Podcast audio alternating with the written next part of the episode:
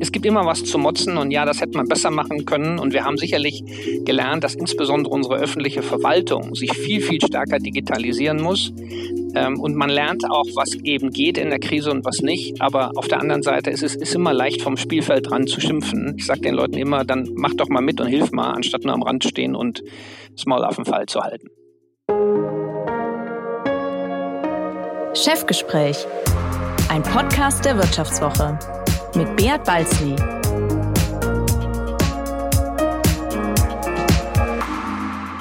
Ja, herzlich willkommen zu einer weiteren Folge des Vivo Podcasts Chefgespräch. Mein Name ist Beat Balzli und ich bin der Chefredakteur der Wirtschaftswoche. Der Corona-Schock hat sie noch verstärkt. Der German Angst nennt man die Risikoscheu der Deutschen. Sie kaufen statt Aktien lieber eine Lebensversicherung, legen ihr Geld wie Olaf Scholz aufs Konto oder sehnen sich gleich danach, Beamt zu werden. So viel Sehnsucht nach Sicherheit macht eine ganze Branche reich und manchmal auch unbeliebt weil sich die Versicherungen zum Beispiel mit Wirten und Hoteliers um Entschädigungen für entgangene Umsätze im Lockdown streiten. Womit wir bei meinem heutigen Gast wären, er bezeichnet sich schon mal als Bundeskanzler seiner Firma, findet sein Millionengehalt angemessen, zahlt nur gerne Steuern für etwas, das funktioniert und hält nichts von der Politik des billigen Geldes der Notenbanken. Oliver Bäte wurde einst bei der Unternehmensberatung McKinsey geschliffen und schleift heute als CEO der Allianz den größten Versicherungs Großkonzern Europas. Gerade zerlegt er die deutsche Ländergesellschaft, stampft weltweit hunderte verschiedene IT-Systeme und Produkte ein und produziert so viel Gewinn wie kein anderer DAX-Konzernchef. Hallo, Herr Bäte, schön, dass Sie heute bei mir sind. Guten Morgen. Herr Bete, bevor wir uns die Allianz genauer anschauen und Sie mir am Ende dieses Podcasts Ihren größten Traum verraten, muss ich mal etwas ganz Privates fragen. Leute, die Sie gut kennen, nennen Sie, Zitat, einen Multisprinter, der ohne Pause viele Rennen gleichzeitig rennt. Das klingt fürchterlich anstrengend. Können Sie nicht anders oder hängen Sie am Wochenende auch mal total unproduktiv ab? Ja, selbstverständlich. Wie viele Menschen auch. Und was machen Sie, wenn Sie so abhängen am Wochenende? Vieles. Ich gehe mit unserem Hund gerne spazieren bei uns in Köln im Stadtwald. Ich gehe gerne schwimmen. Also ich mag das Wasser. Ob das das Meer ist, das ich bevorzuge, oder das Schwimmbad. Das sind so Sachen, die ich gerne sehe. Ich gucke auch gerne mal einen guten Film. Also das ist alles wie bei anderen Menschen auch. Und gehen Sie wie viele Deutsche mit der Familie dann zum Lieblingsitaliener am Wochenende? Oh, das tun wir auch sehr gerne. Haben Sie denn einen Lieblingsitaliener? Ja, diverse. Diverse? Diverse, diverse. Abwechslung macht es ja auch. Und äh, es ist tatsächlich so, ich bin ja im Moment in Italien. Ich kann mir Deutschland oder italienisches Essen ehrlich gesagt gar nicht vorstellen.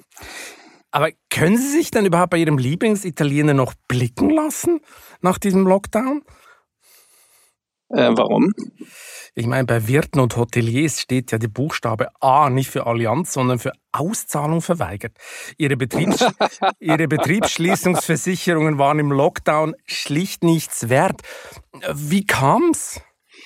Das kann man, glaube ich, auch ganz anders sehen, Herr Balzli. Die Mehrheit unserer Kunden ist hochzufrieden mit der Art und Weise, wie die Allianz sie in der Corona-Krise unterstützt hat. Da gibt es kleine Unterschiede zwischen dem, was man so hinläufig äh, liest und was die Realität ist. Woher, warum kann ich das so selbstbewusst sagen? Weil wir laufend die Zufriedenheit unserer Kunden messen.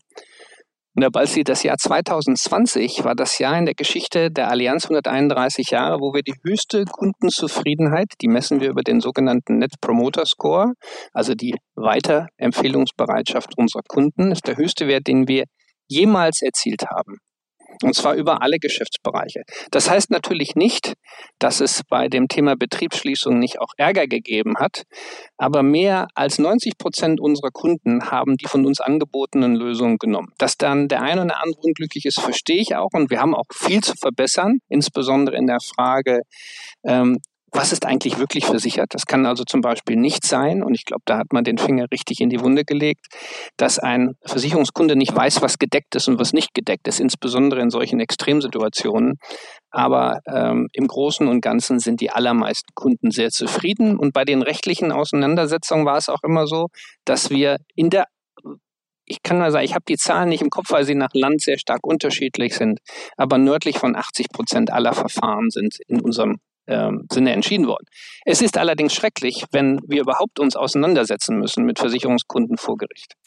So ist es. Ich meine, wir sind da, heißt der Werbeslogan der Allianz. Manche würden wohl sagen, wir sind dann mal weg. Oder? Ich meine, ich meine, Pandemien sind nun mal wirklich nichts Neues und auch in jedem Risikobericht Ihres Konzerns enthalten. Aber wenn es dann hart ja. auf hart kommt, äh, haben viele Leute das Gefühl gehabt, ja, dann kneift die Versicherung, obwohl Pandemien sind jetzt keine Erfindungen des Jahres 2020 meine, wie kann das nee, sein? aber Sie sind, Herr Balzli, nicht versichert. Es gibt äh, Elemente in der äh, Gesellschaft und dazu gehören Systemrisiken und Pandemien sind Systemrisiken, die sind nicht versicherbar. Das kann man schon ganz allein dadurch erklären, dass der Auslöser dieser Krise ja nicht die Pandemie als Krankheit zum Beispiel ist, denn das versichern wir, zum Beispiel in der Lebensversicherung oder in der Krankenversicherung. Wir schützen unsere Kunden gegen die Wirkung von Corona. Aber wenn die Regierung entscheidet, am Freitag, am Montag alle Geschäfte zuzumachen und am Dienstag macht sie sie wieder auf und am Donnerstag macht sie wieder zu, und zwar vollkommen nach eigenem Belang, warum auch immer, dann ist das eine, ein Event, den man nicht versichern kann. Trotzdem zahlen sie den Firmen hinter den Kulissen sehr hohe Vergleichssummen, wie wir aus verschiedenen Quellen wissen, damit es nicht zu einem Gerichtsurteil gegen die Allianz kommt. Das erinnert mich irgendwie so ein bisschen an das Vorgehen von Volkswagen im Dieselskandal. Haben die Werte dann doch ein bisschen recht? Nein, ich glaube, das Thema ist häufiger äh, das folgende, Herr Balzel, und ich finde gut, dass Sie nachhaken. Es ist tatsächlich etwas, was wir verbessern müssen ähm, in der Vergangenheit, und das versuchen wir jetzt übrigens seit fünf Jahren, ist immer die Frage aufgekommen, kann jemand ohne einen juristischen Universitätsabschluss die Versicherungspolicen und das, was da drin steht, nach bestem Wissen und Gewissen verstehen? Und da gibt es zu Recht Kritik, weil sich Versicherungsunternehmen auch, wir müssen uns da auch an die eigene Nase greifen, aber insbesondere auch äh, sogenannte Makler ähm, dabei übertreffen, möglichst komplizierte Klauseln zu erfinden, die keiner versteht und dann immer sagt, äh, keine Sorge, wenn es schief geht, dann zahlen wir schon. Und das funktioniert natürlich nicht. Wir müssen da wirklich besser werden und dafür sorgen, dass man weiß, was versichert ist und was nicht versichert ist. Und wenn man das zu lange erklären muss, wenn man zehn Minuten braucht, überhaupt zu erklären, was mache ich und was mache ich nicht, dann hat man ein Problem. Und das müssen wir tatsächlich als Industrie viel besser machen. Genau, dann hätten Sie ja die Bedingungen in den Verträgen eigentlich, wenn man jetzt ganz vorausschauend gewesen wäre, schon weit vor der Pandemie eigentlich so anpassen müssen, oder? Das ist so ein Learning. Naja, aber wenn, ja, genau. Aber wenn man sozusagen, man ist immer, wenn man aus der Kirche rauskommt, schlauer, als wenn man in die Kirche reingeht. Wir haben so etwas ja in der Geschichte der sozusagen modernen äh, Menschheit noch nicht gehabt. Das ist gleichzeitig. 1922 war das letzte Mal und das war im Vergleich zu dem, was wir jetzt erleben, äh, insbesondere ökonomisch natürlich noch relativ klein. Und äh, diese quasi durch die Globalisierung getriebene Verbreitung eines Virus und der verbundenen medizinischen und ökonomischen Konsequenzen, die hat sicherlich, haben sicherlich viele Leute nicht kommen gesehen. Übrigens da, wo diese Dinge eindeutig sind, Herr Balsli, zum Beispiel in der, was bei uns Entertainmentversicherung heißt, also Veranstaltungsausfall für die Produktion von Filmen oder zum Beispiel, wenn man ähm, alle möglichen Konzerte gibt oder sowas. Das haben wir ja versichert. Das war auch übrigens ex explizit eingegrenzt und das haben wir auch bezahlt. Hat uns viele hundert Millionen Euro gekostet im letzten Jahr. Also da waren die Verträge dann klar, im Gegensatz äh, Die Frage vollkommen klar, äh, auch vollkommen klar, dass egal was passiert ist, wenn eine Filmproduktion nicht laufen kann, dass das bezahlt werden muss. Da waren die Bedingungen klar, da wurde auch nicht gezuckt. Ich meine, zeitweise gab es ja ganz viele äh, böse Schlagzeilen über die Allianz wegen diesen Streitereien. Schwappt so eigentlich äh, sowas auch mal nach Hause zur Familie Bäte und, und die Kinder sagen dann, du Papi, warum lässt du den Pizzaiolo hängen? Oder ist sowas Thema bei Ihnen zu Hause? Ja, ja, klar, es wird immer diskutiert, alles Mögliche. Wenn man ein großes Unternehmen hat, bei dem viele, viele unserer Bürger Kunden sind, dann gibt es nicht nur Applaus, da gibt es auch immer mal eine kritische Frage und das ist auch gut so. Was war die letzte kritische Frage an Sie? Ah, das ist sehr interessant. Das ging, da kommen wir sicherlich noch auch zu, zu der Frage, wie beschleunigen wir das Thema Klimawandel? Also die jungen Leute beschäftigen sich hier sehr damit und sind sehr ungehalten mit der Gesellschaft und auch mit unserer Generation, also der über 50-Jährigen. Ähm, wie wir das jetzt nicht nur ständig ankündigen, sondern auch hinkriegen. Aber da kommen wir gleich sicherlich Da kommen wir sicher noch später dazu, genau. Ich meine, Pandemie, man hätte besser vorbereiten können. Meine, äh, Ihnen bleibt natürlich der Trost, dass auch andere nicht auf die Pandemie vorbereitet waren, also wie die meisten. Allen voran auch der Staat, der in seinem Kerngeschäft der Daseinsvorsorge ein bisschen versagt hat. Ich meine, nicht nur Firmenkunden empfanden ja die Lockdown-Regeln als völlig willkürlich und das Krisenmanagement ohne Worte. Was ist Ihr Fazit über die Staatsleistung oder die Staatsperformance so nach einem Jahr, eineinhalb Jahren? Also ich, prinzipiell äh, kann ich verstehen, dass die Menschen frustriert sind in vielerlei Hinsicht. Aber nochmal, ich bin vielleicht von Natur aus Optimist und sehe das immer zu positiv. Ähm, überlegen Sie sich mal, was alles geleistet worden ist, auch mit staatlicher Hilfe. Dass wir innerhalb von einem Jahr einen wirksamen Impfstoff entwickeln konnten von mehreren Firmen in Rekordgeschwindigkeit mit einer Technologie, die man quasi kannte, aber die man nie sauber angewendet hat. Und jetzt haben wir das. Wir haben im Wesentlichen es geschafft, äh, unsere Mitarbeiter, nehmen wir mal die Allianz, mehr als 90 Prozent unserer Kolleginnen und Kollegen konnten produktiv von zu Hause aus arbeiten. Wenn Sie mich vor drei Jahren, als wir angefangen haben, unsere Technologie zu digitalisieren, gefragt werden, halten Sie das eigentlich für möglich, Herr Bete, dass das geht, hätte ich gesagt, naja, hoffentlich. Aber so viel Selbstbewusstsein hatten wir. Ich bin extrem stolz auf unsere Kolleginnen und Kollegen, insbesondere auch in der Technologie, dass sie das hingestellt haben ähm, auch die, die, das Einlassen quasi auf veränderte Rahmenbedingungen. Also ich muss sagen, ich habe, es gibt immer was zu motzen und ja, das hätte man besser machen können und wir haben sicherlich gelernt, dass insbesondere unsere öffentliche Verwaltung sich viel, viel stärker digitalisieren muss. Ähm, und man lernt auch, was eben geht in der Krise und was nicht. Aber auf der anderen Seite ist es ist immer leicht, vom Spielfeld dran zu schimpfen. Ich sage den Leuten immer, dann mach doch mal mit und hilf mal, anstatt nur am Rand stehen und das Maul auf den Fall zu halten. Genau, das ist der Punkt. Sie haben mal gesagt, Sie zahlen gerne Steuern für etwas, das funktioniert. Spätestens seit der Corona-Krise müssten Sie eigentlich Ihre Zahlungen eingestellt haben, oder? Selbst die Gesundheitsämter das geht ja noch. Nicht. Geht leider nicht. Oder? Naja, so das Interessante ist, lass, ja, lassen wir uns das mal positiv beleuchten. Was ja hochinteressant ist, als wir angefangen haben, den Privatsektor ja, Sie haben ja vorhin über das Thema Staatsgläubigkeit gesprochen. Und dass wir in vielen Gesellschaften mittlerweile den Instinkt haben, Papa Staat, der starke Staat. Und kein Mensch fragt eigentlich, was starker Staat heißt. Heißt starker Staat, dass er, so würde ich es verstehen, toll organisiert ist, hochqualifizierte Leute hat, innovativ ist und hervorragende Dienstleistungen der Bürgerinnen, den Bürgerinnen und Bürgern angeht, dass die Infrastruktur funktioniert wie in Zürich. Und wenn die Bahn eine Minute zu spät kommt, dass die Leute sich entschuldigen ist das ein starker Staat oder ist das ein starker Staat, wenn was nicht passiert, dass man sich beschweren kann und der einfach ein bisschen Geld überweist? Genau, so, also das müssen wir uns mal überlegen. Das ist richtig. Ein starker Staat ist natürlich, für die einen ist es ein Versorgungsstaat, zum Beispiel Papa hilft, also jetzt mal ganz übertrieben gesagt. Und für die anderen ist ein starker Staat natürlich, dass er einfach seine Kernfunktionen beherrscht, oder Daseinsvorsorge etc. Aber ja. in diesem Rahmen kann der Bürger dann äh, sich frei entfalten, kann die Marktwirtschaft funktionieren. Und da gibt es natürlich derzeit in Deutschland gerade Riesendiskussionen. Das sieht man natürlich auch im Wahlkampf. Ja. Die einen glauben, äh, die Staatsquote sei zu tief, obwohl sie heute schon sehr, sehr hoch ist im Vergleich zum Ausland. Und und die anderen sagen, ja, äh, wir müssen hoch. viel zu hoch. Genau. Aber der Ja, ich wollte nochmal zurück zu, ja. den, zu den, nochmal, sorry, ich bin, ich unterbreche ungern, aber ich wollte nochmal zurück zu Ihrer Frage, weil ich die klasse fand, so nach dem Motto zu motzen. Ich wollte nur eines sagen, wenn man mal guckt, wo es gut funktioniert hat auch länderübergreifend, war dort, wo man eine gute und stringente Organisation hatte, die auf eine Krisensituation, nicht auf Normalbetrieb, auch wirklich ausgerichtet ist, wo man Menschen in Führung gesetzt hat, die wissen, wie man Krisen managen, aus unterschiedlichen Rahmenbedingungen. Das kann jemand vom Roten Kreuz sein, die sozusagen in Krisen unterwegs sind. Es kann ein Ex-Militär sein. Das kann ein, äh, was immer Organisationstalente sind. Und wenn man die richtige Mischung zwischen öffentlicher Disziplin und privater Unternehmertum hatte. Also zum Beispiel, als wir angefangen haben, über die privaten Ärzte in Deutschland zu, in, ähm, zu impfen, dann ist offensichtlich die Impfproduktivität gigantisch angestiegen. Und das wollte ich nur noch mal eben sagen zu Ihrer Frage. Ich glaube, es kommt auf die richtige Mischung an. Absolut.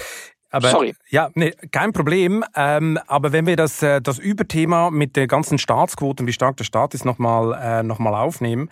Ich meine, wenn es nach den Grünen und der SPD geht, jetzt im Wahlkampf, werden Sie persönlich ja auch noch höhere Steuern zahlen. Oder Sie sind ja das perfekte Feindbild mit einem Jahreseinkommen von, wenn ich richtig gerechnet habe, von neu 6,371 Millionen, 700.000 mehr als letztes Jahr.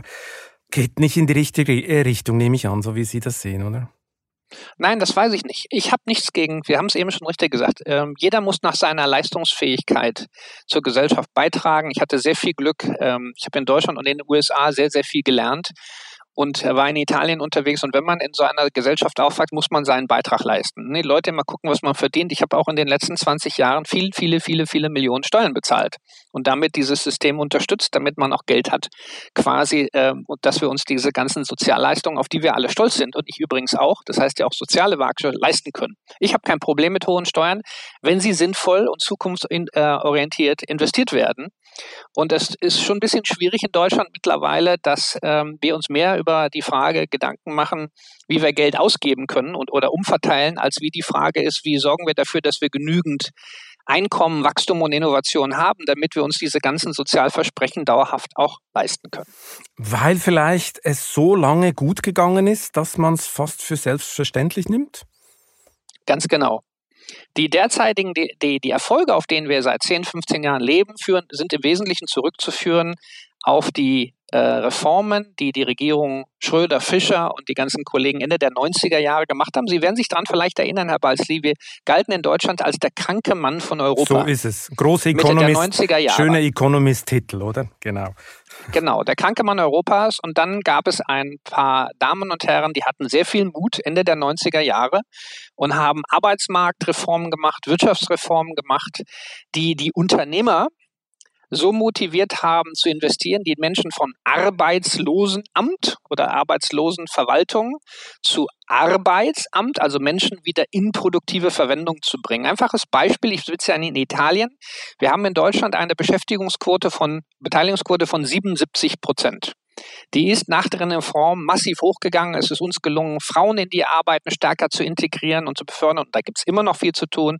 In Deutschland ist die, äh, in Italien ist die Beschäftigungsquote, ich habe es gestern, glaube ich, gelesen, acht, ungefähr 58 Prozent. Bitte, wenn die Zahlen nicht genau stimmen, checken. Also erheblich niedriger. Und das merken Sie natürlich dann auch in der Leistungsfähigkeit, im Aufkommen von Steuern und Sozialleistungen.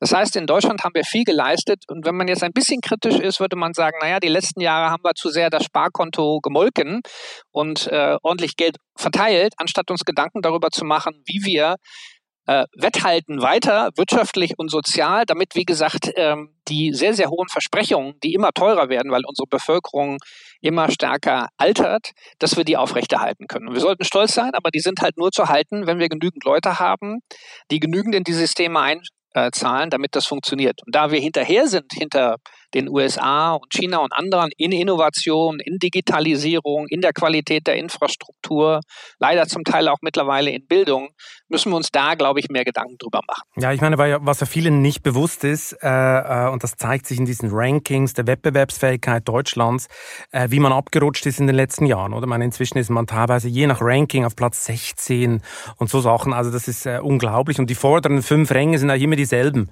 Äh, Schweiz, äh, USA, und, und so. Aber Deutschland hat sich eigentlich nur nach unten entwickelt in den letzten zehn Jahren. Und äh, ich glaube, das ist, ein, das ist ein wichtiger Punkt, dass der Standort, dass man hier sieht, dass der Standort nicht mehr so richtig äh, mithalten kann.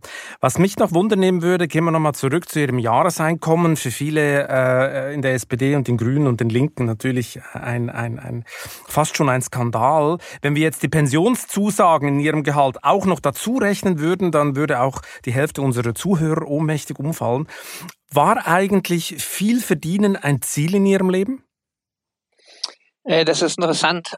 Ähm, ja, ich wollte immer eigentlich gut verdienen, aber meine Frage war immer, kann ich was bewegen?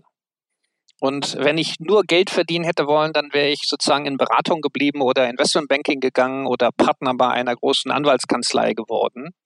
Aber ähm, es stört mich nicht und ich finde, was man mal guckt, ist es fair relativ zu dem, was sozusagen andere tun.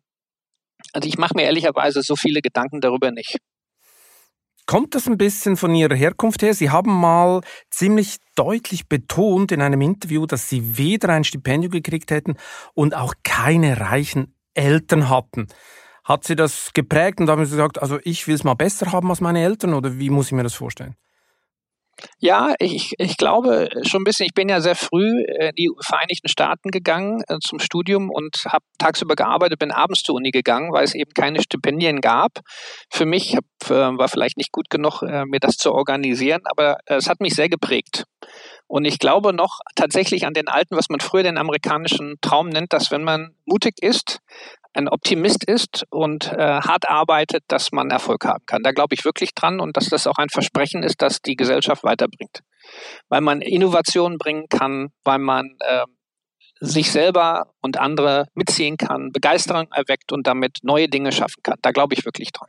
Ich meine, wer es bei McKinsey, also der Fremdenlegion der Unternehmensberater, fast 15 Jahre aushält wie Sie, der muss ja von Ehrgeiz getrieben sein. Woher kommt der Ehrgeiz? War der einfach in die Wiege gelegt oder wurde Ihnen das zu Hause vorgelebt oder wo, woher kommt diese Einstellung? Nö, das war übrigens auch reiner Zufall. Ich bin, ich bin, bin bei McKinsey eher zu, äh, zufällig gelandet über ein Uni-Recruiting-Event. Das war überhaupt nicht geplant ich wollte mich mit ganz anderen Themen eigentlich beschäftigen. Was heißt? Das war ein reiner? Zufall und das hat mir sehr viel, das hat mir sehr viel Spaß gemacht, weil man an den spannendsten Themen, die große Unternehmen bewegen, halt systematisch arbeiten kann und das global, nicht nur länderspezifisch. Das hat mich da ähm, immer begreifen. Weil irgendwann war dann eben mit Anfang 40 auch mal der Punkt überreicht und sagt, jetzt hast du genügend gute Ratschläge gegeben, jetzt willst du auch mal prüfen, ob man es selber auch mit der Hilfe anderer natürlich umsetzen kann. Was sagen Sie eigentlich zum aktuellen Zustand Ihres alten Arbeitgebers? Skandale ohne Ende, abrupte Führungswechsel. Ist die Zeit der Meckis abgelaufen? Das glaube ich nicht. Ich glaube, jedes Unternehmen durchgeht äh, sozusagen Häutungsphasen. Und ich bin da nicht mehr so eng dran, ehrlich gesagt, aber ich glaube, die werden sich da schon berappeln. Ich meine, so eine Wir alle haben das. Ich kenne ja kein Unternehmen, kein Unternehmen, aber als Lied, das in seiner Geschichte nicht regelmäßig durch die enormen Verwerfungen, die wir sehen in unserer Wirtschaft, in unserer Gesellschaft, irgendwie ordentlich mal durchgeschüttelt wird. Alles andere auch. wäre nicht auch. So eine Häutung ja, braucht es auch ab und zu, oder? Schätzungsweise. Ich ja, meine, ich glaube das wirklich, weil ich, wenn man immer so verlangt, alles muss perfekt laufen, ne? das ist ja auch die Erwartung an Unternehmensführer und Unternehmen. Wir sind alle nicht perfekt. Ich bin nicht perfekt. Die Allianz ist nicht perfekt. Das kann auch nicht der Anspruch sein, dass wir perfekt sind. Der Anspruch muss nur sein, wir versuchen unter Möglichstes, vor allen Dingen bei den Kunden angefangen, den Kunden, unseren Kundinnen und Kunden das zu geben, was sie gerne möchten und bezahlen wollen und dass dafür die, die beste im Vergleich zu allen Wettbewerben die beste Dienstleistung bringen. Das ist unser Auftrag und dass wir das auf eine Art und Weise machen, die wir die verschiedenen Interessengruppen ausgleichen. Da gibt es dann vor allen Dingen unsere Mitarbeiter, die die tollen Leistungen für die Kunden bringen. Aber natürlich muss man der Gesellschaft Steuern zahlen, wie Sie eben angesprochen haben. Man muss sicherstellen, dass man das Ganze nachhaltig macht. Wir haben, werden über das Thema Veränderung der Gesellschaft sprechen. Also das ist nicht so leicht. Man muss leider auf einem Klavier dann ganz viele Tasten bedienen und ab und zu haut man eben auch mal auf einer Taste, die nicht so sauber klingt und dann muss man es wieder üben. Welche nicht saubere Taste war es bei Ihnen das letzte Mal? Äh, was würden Sie sagen? Was naja, manchmal, so? wenn man zum Beispiel in Covid war, ich war auch zwischendurch mal extrem schlecht gelaunt. Wenn man dann, dann kriegt die Umgebung dann leider halt auch mal die, die schlechte Laune ab und das dann. Äh, das Was heißt halt das, so, wenn Sie extrem halt so, schlecht gelaunt sind? Ist es dann so richtig der cholerische CEO, der auf den Tisch haut und nee. rumschreit? Das kann man sich nicht vorstellen, oder? Also nee, was nee, heißt äh, schlecht nee, gelaunt dann? Nee, ich nöle dann rum, wie man so schön sagt. Ja, dann bin okay. ich nörgelig. Aber ich habe ein Team, ich habe ein Team, wir kennen uns schon viele Jahre, die dann äh, die Ohren zumachen und mir dann auch relativ hartes Feedback geben und sagen, Chef, jetzt könntest du mal wieder ein bisschen lächeln. Das wäre auch ganz gut. okay, die sind dann diplomatisch. Kommen wir nochmal schnell zurück zu den Macis. Die sind ja bekannt geworden mit einer radikalen Sanierungsphilosophie, teilweise ein bisschen aus der Zeit gefallen. Aber wenn wir uns nochmal den deutschen Staat und die deutsche Verwaltung angucken, hat man manchmal das Gefühl, das sei vielleicht äh, da mal angebracht. Sie haben im YouTube-Format Jung und Naiv mal gesagt, Sie seien der Bundeskanzler der Allianz. Würde es Sie eigentlich mal reizen, echter Bundeskanzler zu werden? Äh, gute Frage. Ich glaube, ich wäre nicht mehrheitsfähig. Wenn das eine Bottom-up-Demokratie ist, weil ich ungern Sachen versprechen, die man dann nicht halten muss. Äh, so, Entschuldigung. Aber ähm, ich habe einen riesen Respekt. Das ist das, was Sie von Politikern halten, dass man Sachen versprechen Nein. kann, die man nicht halten muss. Nein, nein, jetzt mal Spaß beiseite. Also ich habe einen riesen Respekt zum Beispiel vor Frau Merkel. Die hat ihr Leben unserem Land gewidmet, äh, rund um die Uhr gearbeitet, meistens sieben Tage in der Woche. Das muss man erstmal machen. das muss man erstmal machen. Und ähm, diese Hingabe und diese Liebe und diese äh, auch Selbstverzicht bis hin zur Selbstaufgabe, auch gesundheitlich, das muss man erstmal machen. Ich habe es ja äh, viele Jahre aus der Nähe beobachten können. Das ist wirklich toll. Ich, ich bin sehr, sehr froh, ähm, äh, Balzli, da wo ich bin, ähm, ist eine besonders große Herausforderung. Gerade wir sind jetzt wieder ja an verschiedenen Zeitenwenden. Das Thema Digitalisierung, ähm, das Thema jetzt nach Corona, die, dieses äh, die ultra niedrige Zinsen und äh, wie ist die Zukunft quasi des Geschäftsmodells der Altersvorsorge und so weiter und so fort. Wie funktioniert Globalisierung? Wird die rückabgewickelt? Also was Spannenderes kann es eigentlich nicht geben, als da zu sein, wo man, wo wir jetzt im Moment sind. Das glaube ich wirklich. Und es gibt ja auch nicht viele Unternehmen wie die Allianz, die noch in, äh, global so aufgestellt sind, dass man das, diese Anpassung tatsächlich äh, hinbekommen kann. Aber nochmal zu Ihrer Frage, damit ich sie nicht ausweite. Also ich Bundeskanzler würde ich nicht gerne werden. Würden Sie nicht werden? Ähm, ich glaube, nein, nein, das glaube ich wäre nicht so eine Aufgabe, die mich reizen würde. Ich glaube, das hat auch was damit was zu tun, dass es eine sehr schwierige Aufgabe ist, Konsens zu bilden ja nicht nur zwischen Parteien und im Parlament, sondern über äh, verschiedene Ebenen hinweg zwischen Bundesländern, Städten und Gemeinden, dann Europa, dann noch zwischen den 27.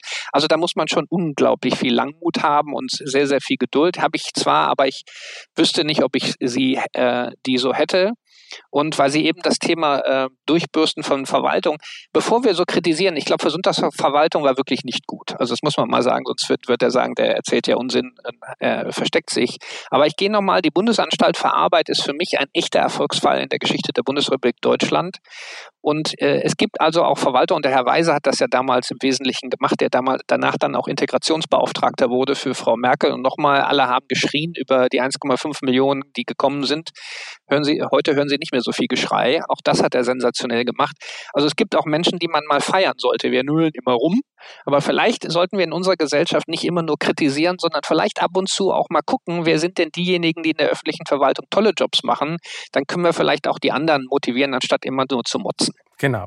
Sie haben mal gesagt, ähm, und vielleicht passt das eigentlich, wenn Herr Bäte mal Kanzler werde, was er nicht wird, aber nehmen jetzt mal dieses theoretische Konstrukt an. Ähm, Sie würden Beamte variabel vergüten. Zum Beispiel Lehrer müssten leistungsorientiert bezahlt werden. Das ist ja in Deutschland, leistungsorientierte Bezahlung ist ja ein, ein rotes Tuch. Aber wäre das nicht mal was, die Anreizstruktur auch der einzelnen Staatsangestellten anzupassen, so wie in der Privatindustrie? Ja, ich finde das richtig.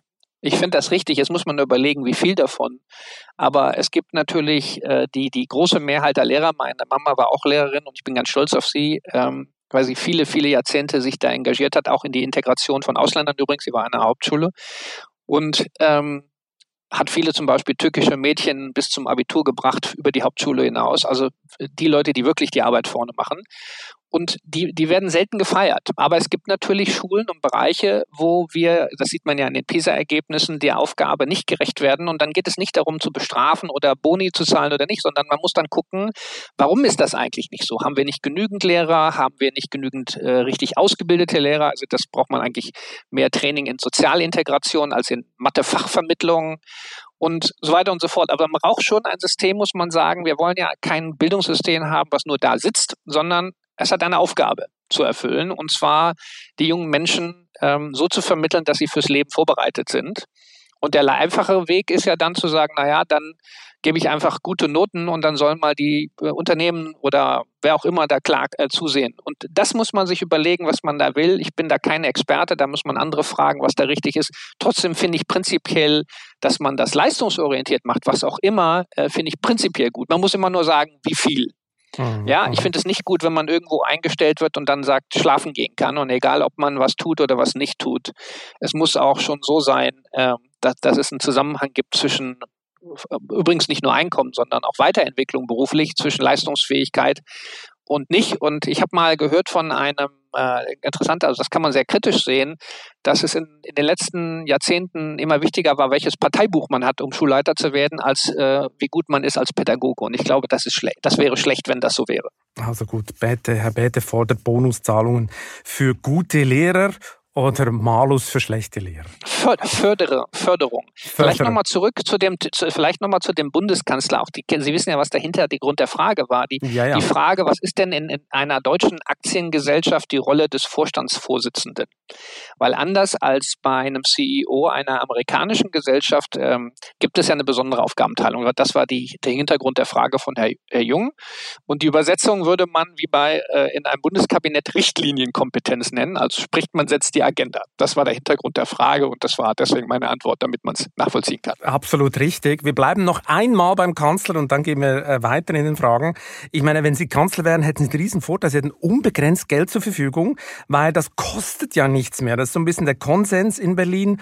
Schulden sind kein Problem mehr. Die Grünen wollen jetzt gar noch eine halbe Billion obendrauflegen äh, in den nächsten äh, äh, paar Jahren. Macht Ihnen das Angst? Ja. Warum? Das macht mir ja sehr große Angst. Was ist das große Problem daran? Naja, irgendjemand muss diese Schulden ja eines Tages zurückbezahlen. Aber das sei ja, ja kein Problem. Wir haben ja nicht, das sind ja, äh, sagt wer? Ja, sagt, sagt, sagt diejenigen, die alle ausgebildete Ökonomen sind und die auch dann irgendwann dafür haften, was sie entscheiden. Es oder? sind Riesendiskussionen, dass die Schuldentragfähigkeit des Staates, das sei doch kein Problem. Äh, bei den äh, Nullzinsen sei das auch kein Problem. Die Ökonomie wird gerade neu geschrieben. Äh, das ist, äh, da werden gewisse Ökonomen wie Lars Feld wird dann eher so ja, der ist so ein bisschen von gestern und die anderen äh, äh, sagen, Schulden machen ist kein Problem. Es ist sehr politisch getrieben, die Diskussion, aber äh, da herrscht schon so ein gewisser Konsens gerade, hat man das Gefühl.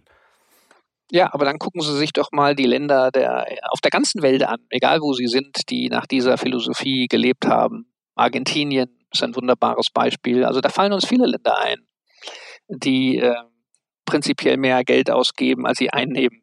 Also wenn man an so ein paar Grundsätze äh, von Ökonomie glaubt, dann stellt man sich die Frage, das kann gut gehen. Die Frage ist, wie lange? Und die zweite Frage ist, als Gesellschaft müssen wir uns die Frage stellen, wenn das falsch wäre, was die Herren und Damen da unterstellen, wer haftet denn dann für die Fehler? Das tun unsere Kinder, Herr Balzli. Die sitzen aber nicht am Tisch die sind auch in der Minderheit mittlerweile. Das heißt, das Geld wird immer mehr von der älteren Generation ausgegeben, die mit den Folgen dieser Entscheidung nicht leben müssen. Ist ein fundamentales Problem übrigens einer alternden Gesellschaft, dass die Menschen das Geld möglicherweise für sich selber ausgeben, die hinterher die Schulden nicht mehr bezahlen müssen. Darüber müssen wir uns Gedanken machen, ob das eigentlich sein darf. Und die Kehrseite des Ganzen ist ja, dass sich für diese Staatsanleihen, die man jetzt kostenlos äh, aufnehmen kann als Staat, die Anleger kein Geld mehr verdienen lässt, oder? Die Nullzinspolitik der Notenbanken hat das ganze Finanzgefüge auf den Kopf gestellt. Ich glaube, Sie würden diese Politik sofort beenden, oder? Nein, sofort beenden kann man das nicht. Weiß es ist ja auch nicht alles falsch an der Geldpolitik. Nochmal, es, leider ist die Welt sehr kompliziert und knifflig und es hört sich immer gut an, wenn man sagt, alles ist doof. Also zum Beispiel wird immer gesagt, ja, äh, die Allianz oder der Bete kritisiert so äh, die EZB permanent. Also zum Beispiel das, was Mario das Draghi tun 2012... Sie ja. Das tun Sie ja. ja. Pass auf, lass mich mal ein bisschen differenzierter sein. Okay. Ja, das, wenn, wenn, wenn es möglich ist. 2012, das was Mario Draghi gemacht hat, als die äh, Finanzmärkte gegen den Euro stabilisiert hat, hat den Euro gerettet. Und dafür verdient er unglaublich viel Respekt und er hat sich für nicht nur den Euro und die europäische Gemeinschaft sehr verdient gemacht. Das ist die eine Seite. Die andere Seite ist aber, dass man die Nebenwirkungen einer Medizin immer berücksichtigen muss. Man muss immer am Ende des Tages fragen, es gibt immer einen Zielkonflikt. Zum Beispiel den, den wir als besonders stark empfinden, ist der Zielkonflikt einerseits Unterstützung von Krisenpolitik und Verhinderung von Rezession, und von Deflation auf der einen Seite und auf das andere Thema. Und ich habe selber ja erleben dürfen in verschiedenen Rollen bei der Allianz zwei große Finanzkrisen, also acht und neun und dann äh, elf und zwölf. Und letztes Jahr gab es ja so einen kleinen Zwischenschock. Und jedes Mal die Frage sich stellt, was ist eigentlich die richtige Balance, aber als die zwischen Finanzmarktstabilität, die eine Gesellschaft ja an den Rande des Kollapses bringen kann. Schön groß von 2009, wo die Frage ist, Marktwirtschaft eigentlich überhaupt nachhaltig äh, weiter so zu betreiben, dass diese Balance gewahrt werden muss. Und unsere Kritik ist, dass möglicherweise die Balance zwischen Finanzmarktstabilität und den verschiedenen Zielen, die eine Zentralbank äh, mittlerweile verfolgt. Das ist ja nicht nur sozusagen Inflationssteuerung, sondern und, und Stabilisierung der Geldversorgung und Finanzierung von äh, fiskalischen Programmen hoffentlich und nicht nur Konsumprogrammen, wie wir sie in den letzten drei, vier Jahren gesehen haben, dass diese Balance möglicherweise nicht mehr gewährleistet ist. Und das ist unsere Meinung. Unsere Meinung ist, diese Stabilität passt nicht. Mhm. Und das, was man tun muss, man muss auch in die Statuten der EZB gleichberechtigt nebeneinander schreiben, Inflationsbekämpfung äh, und Geld und Finanzmarktstabilität müssen gleichgewichtige Ziele sein, um es mal in einem Satz zu formulieren. Und das ist heute sozusagen formell in den Statuten der Zentralbank nicht der Fall. Zumal die Notenbanken natürlich auch in einer Falle stecken, oder? Ich meine, wir haben jetzt Inflationsgefahren, die kommen. Aber sie können eigentlich gar nicht handeln, weil die Staaten in der Schuldenfalle stecken und sich höhere Zinsen gar nicht leisten können. Ich meine, abgesehen von dieser äh, Problematik, die Sie gerade geschildert haben, wie unabhängig sind die Notenbanken heute noch? Was haben Sie das Gefühl? Ich glaube, sie sind schon sehr unabhängig, aber man muss eben aufpassen, wenn man ein Hammer ist, dass nicht alles aussieht wie ein Nagel. Also man hat in den letzten Jahren ja mit dem Thema Gelddrucken einigermaßen Erfolg gehabt. Das muss man einfach ähm, mal zur Kenntnis nehmen. Man hat äh, bis in der Lage gewesen, die äh, Finanzmärkte auf immer neue Höhen, die Leute fühlen sich immer reicher, alle fühlen sich besser. Ähm, so, und was, was ich, wir uns dann eben die Frage stellen müssen, was sind die Kosten nochmal und wer muss diese Kosten dann irgendwie übernehmen?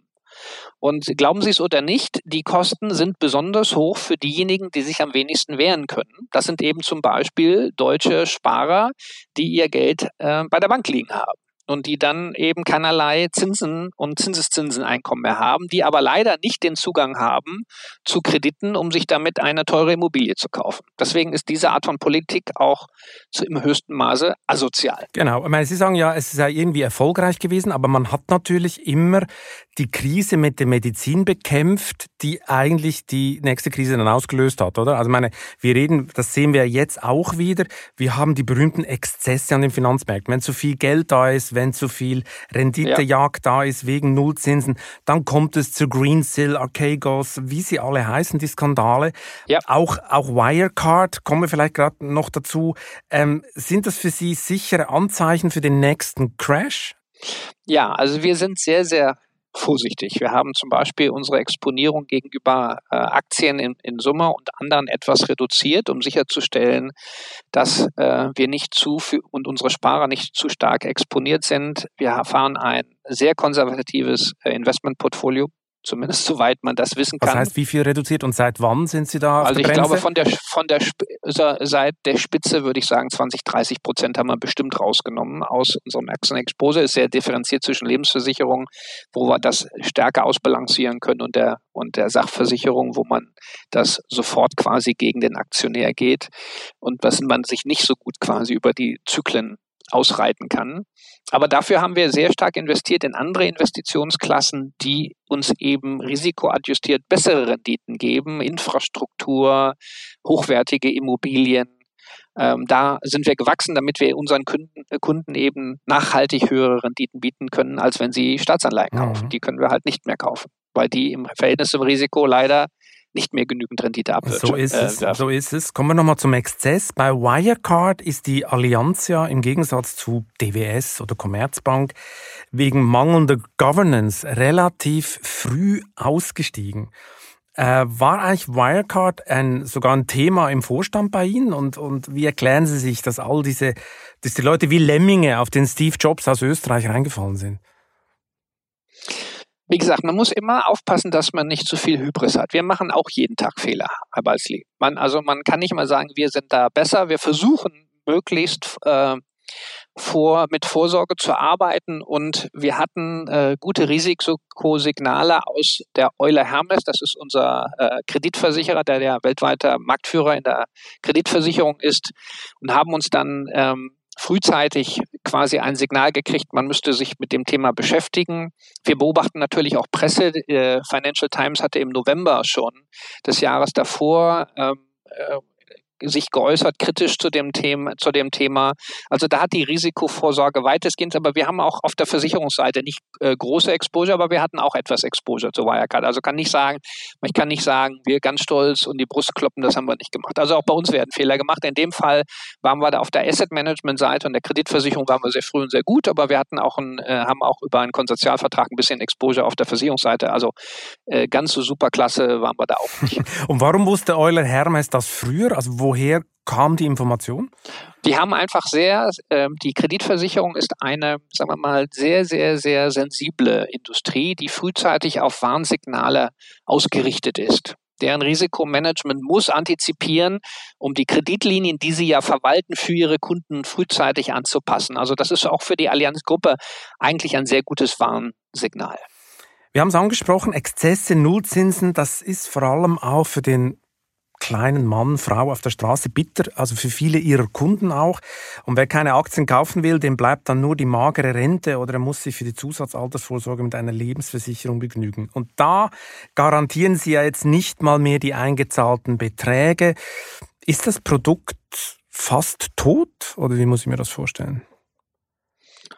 Nein, auf keinen Fall, aber das ist äh, wahrscheinlich der Hintergrund Ihrer Frage. Diese Produkte müssen sich natürlich anpassen an Bedingungen, die mit der mit Ökonomie, wie man sie kennt, haben wir eben besprochen, nichts mehr zu tun hat. Also als die Beitragsgarantie erfunden wurde, übrigens Ende des 19. Jahrhunderts, konnte man sich finanzielle Repression, wie wir sie jetzt äh, erleben, so gar nicht vorstellen. Und das Hauptthema ist nicht, dass wir diese Garantie gar nicht geben wollen, Herr Balzli, sondern dass die Kosten für diese Garantie, um die äh, Beträge zu garantieren, so exorbitant hoch sind oder die Risiken, dass die also kapitaltechnisch gegeben, dass wir ja Risiko mit Risikokapital regulatorisch unterlegen müssen, prohibitiv sind, dass wir den Kunden mehr Geld abnehmen, als wir ihnen kreditieren können. Also das Ding funktioniert ökonomisch nicht. Ja, weil der Regulator sagt, du nimmst zu viel Anlagerisiko und oder so. Und wenn Sie einen äh, zehnjährigen Bund kaufen letztes Jahr und dafür 105 bezahlen und nach zehn Jahren 100 wiederbekommen, der Kunde aber gerne die 105 wieder hätte, dann muss man sich die Frage stellen, wie soll denn das Geschäftsmodell funktionieren? Also das geht nicht. Aber was wir können, sind natürlich viele andere Dinge, die verkürzt werden. Und das ist nicht nur Kapitalgarantie. Übrigens garantieren wir immer noch 80 Prozent des Kapitals. Und übrigens in der Schweiz gibt es das Thema ja schon lange.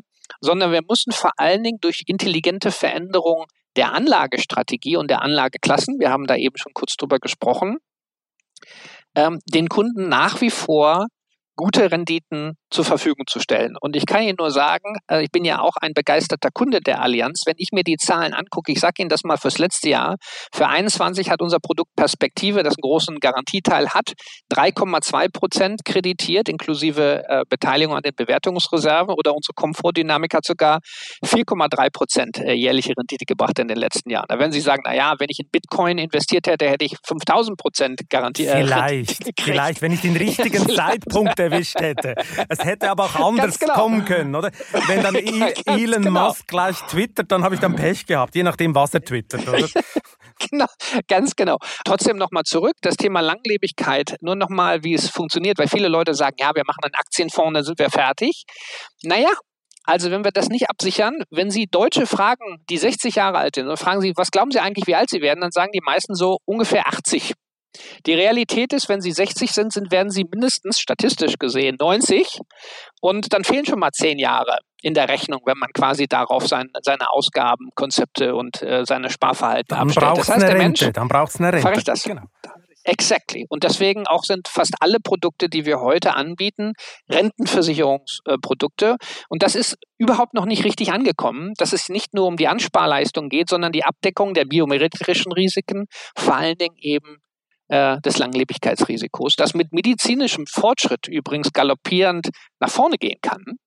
Und dann müssen wir für dieses sehr, sehr, sehr viel längere Leben uns gut vorbereiten. Mhm. Womit wir dann bei der nächsten Falle sind, weil wenn die Leute immer länger leben, aber gar nicht mehr so lange arbeiten können, weil sie oft schon mit Mitte 50 oder weiß nicht was aus dem Arbeitsprozess rausfallen, dann wird es ja auch schwierig da. Nicht für alle, aber für gewisse wird es dann auch schwierig, oder? Du müsstest eigentlich mehr ansparen, weil du länger leben äh, lebst. Aber äh, also das, da ist noch nicht alles gelöst. Da gibt es noch ein paar, da gibt's noch ein paar Konflikte. Ja, nein, nein, das ist eine große Sorge. Da war ja von äh, vor zwei Wochen das Gutachten der Wirtschaftsweisen für das Wirtschaftsministerium. Die haben ja nochmal den Finger in die Wunde gelegt, dass der sogenannte, ist ja auch immer so niedliche Begriffe, die Politiker gerne benutzen, so wie Rentenzuschuss. Also mittlerweile ist, wenn ich die Zahlen richtig im Kopf habe, äh, bitte nachgucken. Von den 400 Milliarden ungefähr im Bundeshaushalt geht jetzt schon 100 Milliarden, also 25 Prozent, soweit wenn ich es im Kopf habe, schon als Zuschuss in die Rentenversicherung, was eigentlich heißt, das System ist pleite, weil es kann es sich über die Beiträge jedenfalls nicht mehr finanzieren, sondern wir müssen jede Art von Steuern, Mehrwertsteuern, Einkommensteuer, andere dahin hinnehmen, ein System, was nicht nachhaltig finanziert und berechnet ist, ähm, am Leben zu erhalten. Und diese Zuwendungen werden immer, immer, immer höher. Das sind nur die offiziellen Rentenversicherungen. Da sind die ähm, Beamten, die Zahlungen für Beamte, die ja einen verfassungsmäßigen Anspruch an Altersvorsorge haben, noch nicht sauber abgebildet.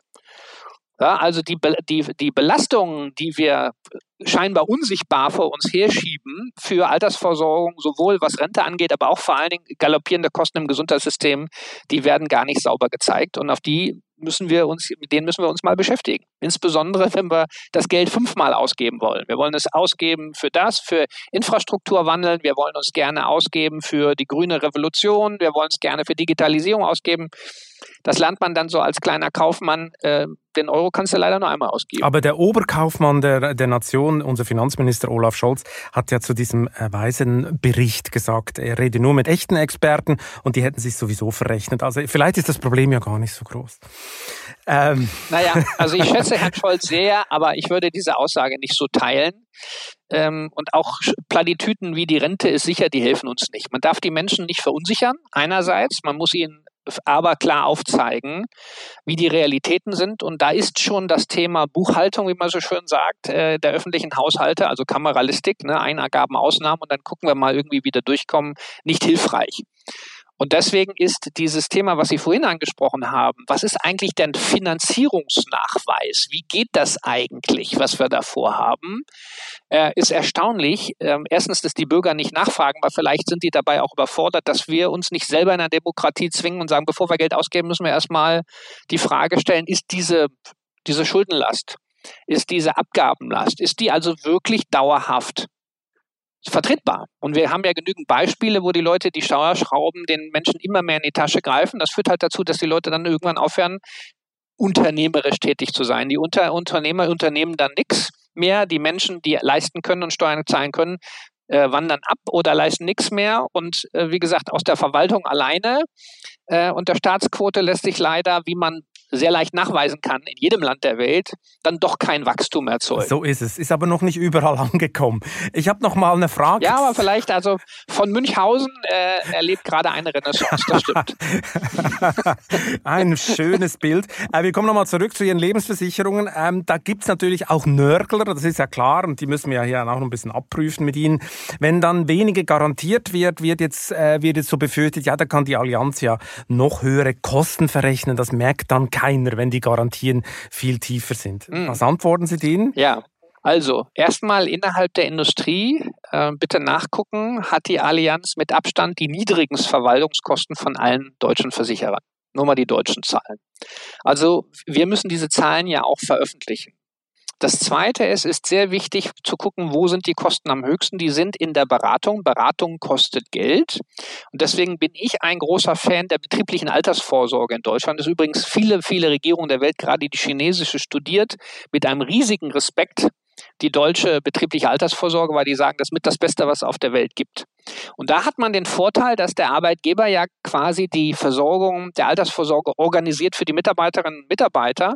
Und da sind die Vertriebskosten nur ungefähr die Hälfte oder ein Drittel dessen, was man in der privaten Beratung bezahlt, weil es einfach viel effizienter ist, das durch das Unternehmen zu machen.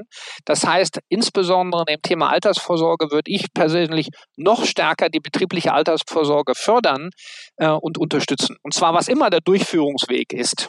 Wir sind ja auch ein großer Asset Manager.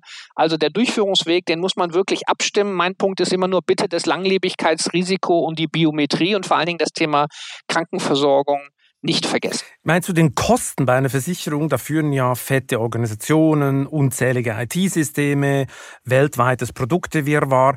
Und das wollen Sie ja alles abschaffen, oder? Die Allianz Deutschland wird gerade zerschlagen. Über 300 Altsysteme sind bereits abgeschaltet. Globale Masterprodukte ersetzen den länderspezifischen Gemischtwarenladen.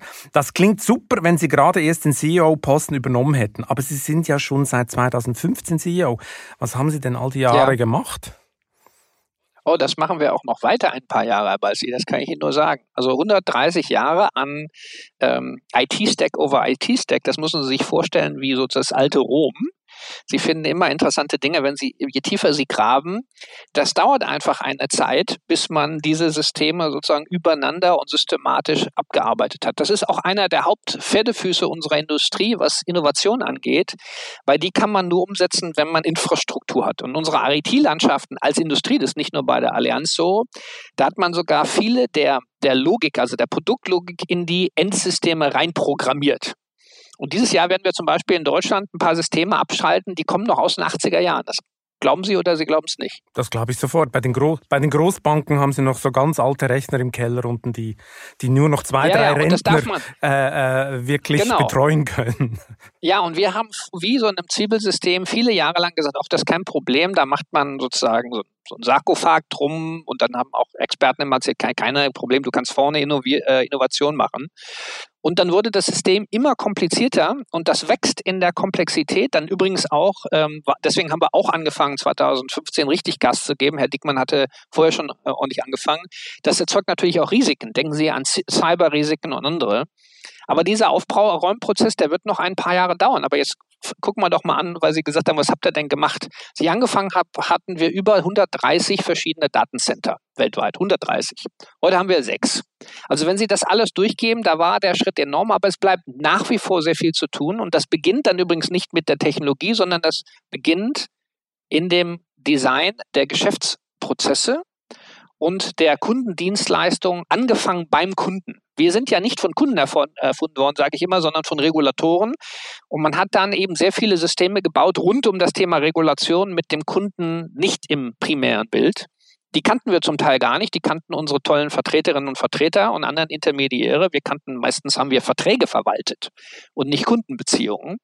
Und über die Jahre muss man halt feststellen, gerade durch die Digitalisierung kann man die Systeme fundamental neu machen. Und deswegen macht mir der Job so viel Spaß, weil Technologie uns jetzt hilft, wirklich Innovation zu liefern, nicht nur in der Technologie, sondern auch in den Dienstleistungen, die wir unseren Kundinnen und Kunden in Realzeit, Echtzeit anbieten können. Und bleibt es dabei? Ich meine, bleibt es dabei? Sie haben ja gesagt, der Prozess sei nicht vorbei. Das heißt, es werden noch radikale Schritte kommen. Die Digitalisierung ermöglicht auch radikale Schritte. Sie ermöglicht ja auch ja. extreme Automatisierung, also Geschichten wie Autoversicherungen etc. Das kann man ja alles von der ja. Stange produzieren etc. Braucht es kein Mensch mehr.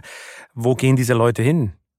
Die, die wichtigste Frage ist, dass wir Fortschritt nicht aufhalten können und nicht aufhalten wollen. Aber man kann Veränderungen auch gestalten. Und je früher man nach vorne denkt und sagt, was passiert, wir nennen das Strategic Workforce Planning, sorry für den Anglizismus, also versuchen Klingt langfristig mit unseren Sozi Ja, genau. Deswegen, das warte ich dir jetzt gerade drauf. Ja, passt perfekt. Dankeschön. Sorry, Aber wir haben mit unseren Sozialpartnern vor fünf Jahren, das ist übrigens ein, auch ein Governance-Vorteil in Deutschland. Die Leute sagen immer, das ist ja ganz schrecklich mit Arbeitnehmervertretern in Deutschland. Der Gegenteil ist der Fall.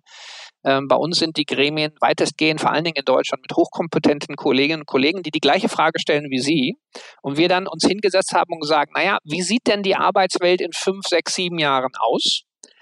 welche quasi Jobs äh, werden dann wegfallen, welche kommen neu dazu, äh, zum Beispiel an der Kundenservice-Schnittstelle, in der, dem Thema Datenanalytik, in dem Thema IT, im Thema Schadenservice und wie äh, qualifizieren wir um und wo arbeiten wir mit so, sozialverträglichen Maßnahmen, Vorruhestand und anderen, um das aufzunehmen. Wir haben äh, natürlich eine, auch eine Altersstruktur, wo ein Teil der Mitarbeiter über Zeit in den Ruhestand geht und uns dann die Flexibilität gibt, äh, neu einzustellen und, und äh, Profile. Aber das Wichtigste ist, was ich gelernt habe, das kann sein, dass es nicht repräsentativ ist, frühzeitig zu gucken, wo es sich verändern wird, ohne Wenn und Aber und dann den Dialog zu beginnen, wie können wir denn gemeinsam das umgestalten. Also das hat bisher jedenfalls gut funktioniert. Personelle Radikalmaßnahmen wird es nicht geben.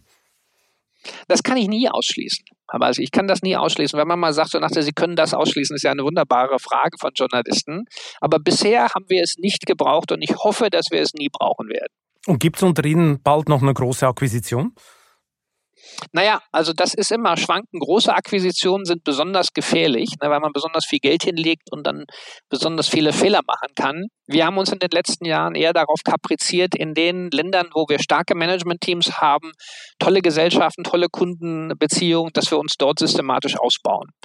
Jüngst in, in Polen haben wir eine tolle Gesellschaft von Aviva gekauft. Wir haben das im Vereinigten Königreich gemacht. Wir haben von Aviva auch eine Gesellschaft, eine sehr gute Gesellschaft hier in Italien übernommen dadurch unseren Marktanteil nochmal um ein Prozent erhöht. Also wir glauben eher an ähm, äh, Akquisitionen auf Basis dessen, was wir heute machen, zumindest im derzeitigen Umfeld. Und Allianz Autoversicherung, die gibt es nicht mal bei Amazon zu kaufen oder so? Ach, das weiß ich nicht. Keine Ahnung, kommt drauf an. Solange wir damit Geld verdienen können und unsere Kunden das super finden, warum nicht? Können Sie sich das vorstellen? Ich würde das gar nicht ausschließen. Sie haben vorher noch ein schönes Stichwort gesagt, vorausschauend äh, äh, Veränderungen gestalten. Damit sind wir ein bisschen beim Thema, beim, beim Klima. Und äh, Sie haben ja Ihre Klimastrategie äh, ganz klar kommuniziert. Und was Sie da auch kommuniziert haben, äh, so nett formuliert, Sie suchen als Investor den Dialog mit den Unternehmen. Das heißt im Umkehrschluss, also wer nicht spurt, wird ausgelistet, oder? Wie muss ich mir das vorstellen? Sie haben ja eine unheimliche Macht als Investor. Ja, so einfach ist es nicht. Ähm, das Wichtigste hinter dem Thema Dialog ist Folgendes. Unternehmen brauchen auch wir Zeit zur Anpassung. Also wir haben ja jahrelang uns um das Thema nicht gekümmert und dann haben wir gesagt, so von heute auf morgen bitte 2050 alle klimaneutral. So, und dass wenn ich äh, ein Technologieunternehmen bin, das zwar viel Strom braucht, aber eine Umsatzrendite von 50 Prozent hat, dann nehme ich mal ein bisschen Geld in die Hand, in Anführungszeichen, und dann kann ich das Problem schnell lösen. Wenn ich aber auf Energieerzeuger bin und sitze auf Braunkohlewerken, die so bestellt sind, weil man die Atomkraft in Deutschland zugemacht hat und gibt mir aber keine Genehmigung, um Solarkraftwerke zu bauen oder Windkraftwerke hinzustellen, trotz äh, anderer Lippenbekenntnisse, dann ist natürlich schwierig. So, und die nur kaufen und verkaufen ist deswegen die falsche Antwort, sondern was wir uns angucken, ist zu sagen, du als Unternehmen, und das ist wie gesagt ganz leicht bei denen, die weiß sind und bei denen, die schwarz sind, da, da fällt es leichter, aber es gibt eben viele Industrien, die sind sozusagen in der Mitte. Und wir versuchen uns darüber ein Bild zu machen, wie konsequent und wie nachvollziehbar ist der Weg auf die 2050 Net Zero für die Industrie? Gibt es konkrete Pläne und nicht nur für 2050, wenn alle derzeitigen Manager schon lange im Ruhestand sind und vielleicht schon im Nirvana, sondern eher, was macht ihr die nächsten fünf Jahre, was macht ihr die nächsten zehn Jahre und zeigt uns das mal. Und das machen wir äh, streng vertraulich, weil wir wollen eben keine Marktsignale senden und sagen, wir haben jetzt XYZ verkauft, von denen halten wir nichts. Nach welchen Kriterien beurteilen Sie denn, ob eine Firma nachhaltig ist? Ich meine, wir haben, wir haben kürzlich eine große Recherche angestellt. Es gibt ja inzwischen Nachhaltigkeitsratingagenturen, die dann Aktien bewerten und das Ergebnis ist wirklich ernüchternd. Sie haben dann acht Agenturen und acht verschiedene Ergebnisse und bei der einen ist diese Aktie super nachhaltig, bei der anderen überhaupt nicht. Ich habe kürzlich einen Podcast gehabt, ein Chefgespräch mit Bert Flossbach von Flossbach von Storch. Er hat gesagt, das sei teilweise so willkürlich, äh, die ganze Geschichte. Also da käme auf die Finanz Finanzbranche noch der nächste Dieselskandal zu. Wie sehen Sie das?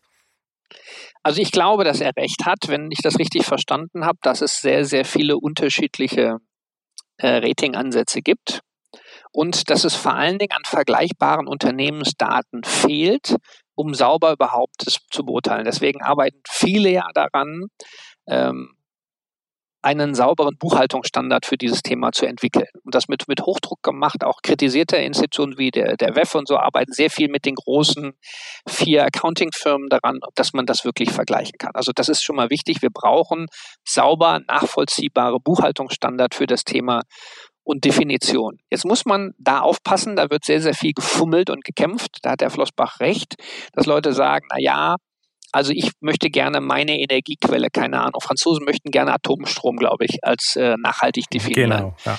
Ähm, es ist das Wichtigste ist, dass man diese Definition einfach Transparenz macht. Das ist der eine Teil. Der zweite ist aber, was wir eben diskutiert, alles, was sogenannte Nicht-Ziel ist nicht automatisch verteufelt, weil wir eben für die nächsten 30 Jahre mal mindestens Transitionsfinanzierung brauchen. Wir brauchen eben den Umbau und der muss sorgfältig durchdacht und eben dann auch finanziert werden. Und der Kapitalmarkt versagt ja in vielerlei Hinsicht, aber insbesondere dann, wenn man etwas verteufelt, ist dann keine Finanz sind dann keine Finanzierungsmittel mehr da von der Privatwirtschaft für diese Umfinanzierung. Deswegen, wir brauchen zwei Sachen. Erstens eine klare Nomenklatur und dann nicht nur für die Top 5000, 6000 Unternehmen in Europa, wie man sie gerade definiert, sondern auch für die öffentlichen Haushalte. Denn wir halten ja zum Beispiel, nehmen wir mal an, Sie sagen, Herr Bette, wie wollen Sie das eigentlich mit Ihrem Portfolio machen? Sie haben doch viele Staatsanleihen. Wie beurteilen Sie eigentlich Staatsanleihen bei dem Thema Nachhaltigkeit und CO2? Ne? Da stellt sich ja die gleiche Frage. Glauben wir denn die Pläne? Die es gibt. Und manche Länder haben zwar kräftige Sprüche gemacht, aber bisher noch keine sauberen Pläne hingelegt. Es gibt ja auch große Länder in Europa, da hat das Verfassungsgericht gesagt, jetzt müsste man ein bisschen Butter bei den Fische tun. Ne? Und das, das, dieses Thema muss uns jetzt wirklich beschäftigen in den nächsten Jahren. Und dann, wie gesagt, die Umfinanzierung muss stattfinden. Ich meine, wie grün die Staatsanleihen sind, das ist ein lustiges Thema, weil äh, die EZB grüne Geldpolitik und kauft massenweise äh, Staatsanleihen auf. Wenn die jetzt anfangen würden, gewisse Staatsanleihen nicht mehr aufzukaufen, was sie eigentlich müssten, weil gewisse Länder, wie Sie richtig sagen, gar keine nachhaltigen Programme haben, ja, dann haben wir aber eine, eine lustige äh, Situation und dann gibt's dann wirklich äh, Ganz genau. Verwerfung. Das hat, glaube ich, niemand so richtig durchdacht bis jetzt. Wir sind gespannt, wie das weitergeht. Stimmt. Was mich noch wundern ja. würde, weil wir kommen zum Schluss, wie legen Sie eigentlich Ihr, Pri Ihr privates Geld an?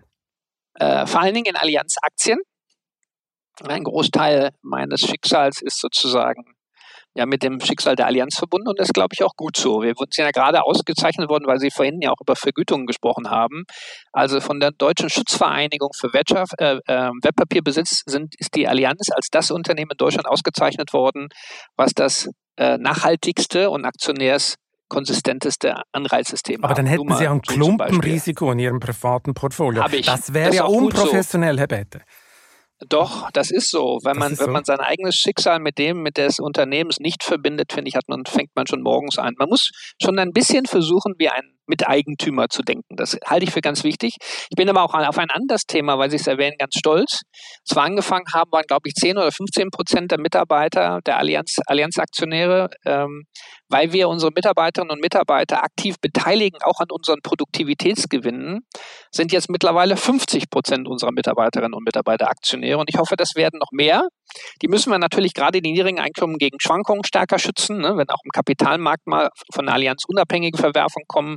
Aber ich glaube, das ist gut so und es ist sicherlich besser, als eine Bundesanleihe mit negativer Verzinsung zu Definitiv. kaufen. Bei uns gibt es zumindest immerhin eine Dividendenrendite von einem, der letzten Jahren gerechnet vier bis fünf Prozent. Das ist mal nicht so schlecht. Mhm, mhm. Da gibt es ja große Widerstände ohne, in, ohne die Wertgewinne. In der Politik gegen zu hohe äh, Mitarbeiterbeteiligung, aber die Anreizstruktur äh, verbessert sich da sicher. Noch eine Frage, was war die beste Anlage Ihres Lebens, abgesehen von Allianz Aktien? Meine Frau zu heiraten. Das ist eine Anlage. Bin mal gespannt. Die hat, mir, die hat mich Glück gemacht. Die hat mich glücklich gemacht. An eine Anlage soll ja nicht reich machen. Reich hat sie mich nicht, aber reich an Erfahrung und an reich an viel Liebe. Okay, gut. Das war die Glücksrendite. Dann haben Sie die höchste Glücksrendite bei der Heirat mit Ihrer Frau äh, erzielt. Ähm, wie gesagt, äh, Ihre Frau als Teil des Portfolios. Bin gespannt, wie Sie das diskutieren dann zu Hause. Ähm, die wird mir bestimmt die Ohren lang ziehen. Genau, das, das erwarte ich auch. Womit wir bei der ultimativ letzten Frage wären, Herr Bäte. Was ist eigentlich Ihr größter privater Traum, den Sie in Ihrem Leben noch verwirklichen wollen? Der größte private Traum. Ähm, immer unter der Annahme, dass Sie das auch wollen, würde ich gerne bei irgendwann mal mehr Zeit mit meiner Familie und mal vor allen Dingen meinen Kindern verbringen. Aber das, was, was, weil man ja aus der eigenen Geschichte weiß, wenn man, wenn die Eltern dann Zeit haben, dann haben die keine Lust mehr darauf. Stimmt, genau. Vor allem, vor allem wenn Aber vielleicht kann ich dann meine Enkel verziehen, wenn es denn welche gibt. Sowas, genau. Ja, genau. Da, Aber gut, jetzt, jetzt ja, müssen, das, das, das wäre schön. Jetzt müssen Sie natürlich noch daran arbeiten, dass Ihre Frau das Ihnen verzeiht mit dem Portfolioansatz von der Ehe, oder? Aber äh, das können Sie ja noch diskutieren. Ja. Aber es ist wichtig, wenn man einen guten Job hat, ich meine das mit allem mit allem ehrlich, äh, was meine Familie und ich glaube, das bei vielen anderen äh, Menschen, die Verantwortung übernehmen wollen und müssen, was äh, da an Unterstützung und Geduld notwendig ist im privaten Bereich, damit man tatsächlich jeden Tag Sie haben es ja ganz am Anfang gefragt, wo nehmen Sie die Energie her? Ich glaube, ich hätte die Energie nicht, wenn ich nicht so viel Unterstützung zu Hause hätte. Dafür muss man sich ab und zu auch mal bedanken. Das vergisst man dann schon mal, glaube ich. Ja, wer hat sich um die Kinder gekümmert, oder? Die klassische Frage, die Frau Baerbock gestellt wurde. Wie läuft das jetzt mit den Kindern, wenn sie Karriere machen? Das sind ja so Fragen, die man angeblich Männern nicht stellt. Die stelle ich Ihnen hier. Also meine, wie haben Sie das mit den Kindern gemacht? Oder wie machen Sie das? Das hat im Wesentlichen meine Frau übernommen. Die hatte eine sehr erfolgreiche Karriere als junge Frau. Sie hat sich aber fairerweise, mussten wir gar nicht lange diskutieren. Als unsere Tochter geboren wurde, hat sie gesagt, so, das finde ich so toll, äh, ich mache das und dann hat sie halt, nachdem die Kinder der, im Kindergarten an, wieder Teilzeit angefangen zu arbeiten. Also nicht ähm, darauf verzichtet und wir haben uns immer angepasst. Aber ich bin ihr sehr dankbar dafür, dass sie mir den Freiraum gelassen hat. Ähm, und ich hätte es auch anders gemacht. Ich, viele Leute sagen, das glaube ich Ihnen nicht, das glaube ich Ihnen nicht. Also ich glaube, wenn ich die Unterstützung nicht gehabt hätte, hätte ich auch die Kraft nicht gehabt. Mhm. Herr Bäte, vielen Dank für das interessante Gespräch. Ich glaube, wir hätten jetzt locker noch eine halbe Stunde länger reden können, äh, aber irgendwann ist alles vorbei. Nochmal herzlichen Dank und ich hoffe, wir lernen uns dann auch mal in echt kennen. Sehr gut. Vielen Dank, Herr Balsley. Vielen Dank, dass Sie mich zu Gast hatten. Und wer sich jetzt dafür interessiert, wer neben der Allianz auch noch hochprofitabel durch die Krise gekommen ist, der sollte sich am Kiosk oder auf vivo.de die neue Titelgeschichte der Wirtschaftswoche besorgen, die Aldi-Jäger oder wie Lidl die Macht im Einzelhandel übernehmen will.